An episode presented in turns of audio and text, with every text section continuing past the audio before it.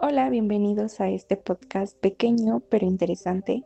El día de hoy hablaremos sobre la importancia que tiene saber reconocer nuestras habilidades sociales para así poder tener una comunicación efectiva. Espero les agrade y lo disfruten. Como ya sabemos, todos los adolescentes somos seres únicos y especiales que nos diferenciamos por tener cualidades y una personalidad propia. Cada uno de nosotros estamos influidos por nuestra familia, raza, entorno, contexto histórico, entre otros factores. En ello el proceso de socialización incrementa y se está en una constante búsqueda de identidad, por lo que se toman actitudes y habilidades de diferentes grupos sociales que marcarán de una manera estable o inestable, dependiendo del causa, las pautas de adaptación a un comportamiento social.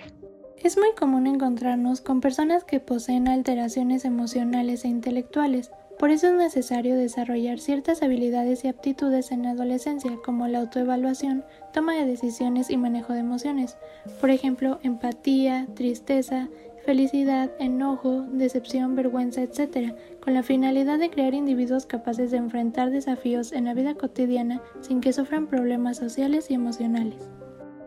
A su vez, podremos conseguir una buena comunicación asertiva y efectiva en donde una persona tiene la oportunidad de comunicarse de manera apropiada según la situación y se le facilitará la obtención de un buen desarrollo personal y social, alejándose de la creación de un entorno conflictivo. Un consejo es emplear la escucha activa, la cual consiste en manifestar conductas para demostrar que le estamos poniendo atención a la otra persona mientras ésta habla.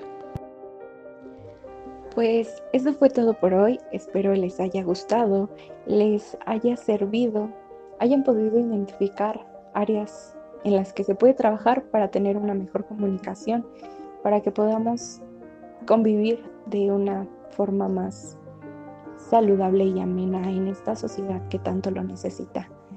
Agradecemos su atención y que tengan un bonito fin de semana.